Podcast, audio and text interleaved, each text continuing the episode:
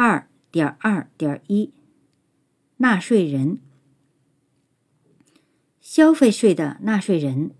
包括在中国境内生产、委托加工和进口应税消费品的企业、行政单位、事业单位、军事单位、社会团体、其他单位、个体工商户和其他个人。国务院确定的销售规定的消费品的其他单位和个人。目前，中国的消费税收入主要来自酒、卷烟、成品油、小汽车等消费品制造行业和